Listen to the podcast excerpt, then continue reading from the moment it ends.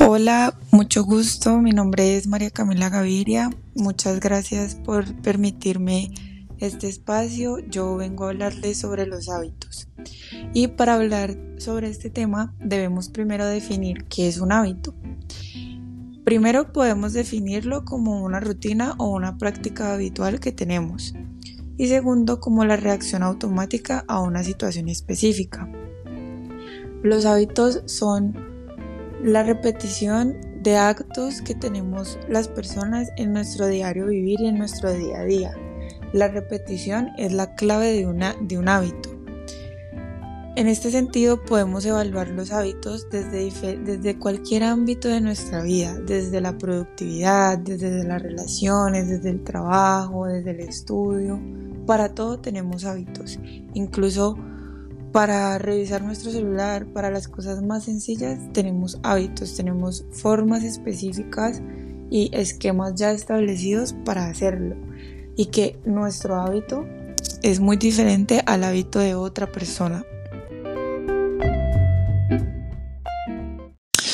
En este sentido, si evaluamos los hábitos desde la productividad, por ejemplo, entre más hábitos generamos, más productivos somos.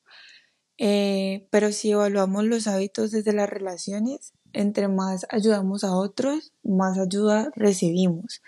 Entonces, lo que quiero decir con esto es que los hábitos siempre van a depender del ámbito desde el que se está evaluando, desde, desde el que se está analizando y la importancia que le damos a cada hábito depende de cada uno de nosotros y de la importancia que le damos a, a ese aspecto de nuestra vida. Entonces, si nos detenemos a evaluar los hábitos, podemos decir que son cosas buenas. Tener hábitos es algo bueno porque nos genera constancia y nos permite alcanzar el éxito en nuestros múltiples objetivos y en nuestras múltiples metas de nuestra vida. Sin embargo, aquí entra un tema muy importante que quiero discutir aquí y es que Normalmente nuestros hábitos están enfocados a objetivos específicos, a, metas específicas. Y muchas veces por eso nuestros hábitos, aunque esperamos que nos lleven a alcanzar el éxito que tanto soñamos, no, no nos alcanza para cumplir esos sueños y esas metas que tenemos, a pesar de que tenemos el hábito de madrugar, de hacer ejercicio o de comer súper bien todos los días, no logramos ver esos resultados que tanto queremos. Entonces, ¿por qué será esto? Bien, esto tiene que ver con la identidad. Los hábitos determinan la identidad y viceversa. Pero esto qué quiere decir?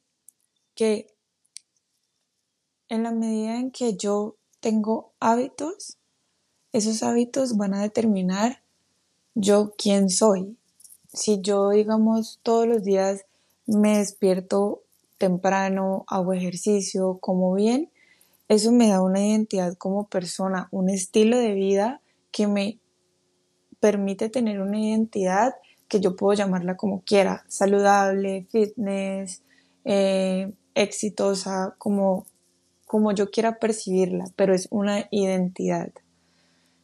Y asimismo, la identidad que yo ya tengo establecida de mí va a afectar en los hábitos que yo tengo. Entonces, si yo me identifico como una persona eh, gorda o como una persona que le gusta procrastinar y dejar todo para lo último, pues muy probablemente mis hábitos también van a estar enfocados hacia eso, hacia hacia siempre dejar todo para lo último, hacia procrastinar. Es más, posiblemente ni siquiera tenga unos hábitos bien claros y bien establecidos. Por eso, mi invitación hoy es que debemos cambiar la percepción que tenemos de los hábitos y dejar de enfocar nuestros hábitos a objetivos específicos ah, quiero estar flaca, quiero tener un mejor cuerpo, quiero tener plata, quiero ser buena estudiante o tener un mejor promedio y enfocar más bien todos esos hábitos y basarlos en la identidad que queremos construir. Y todo eso se resume en una sola pregunta. ¿Qué persona quiero ser? ¿Qué persona me quiero convertir?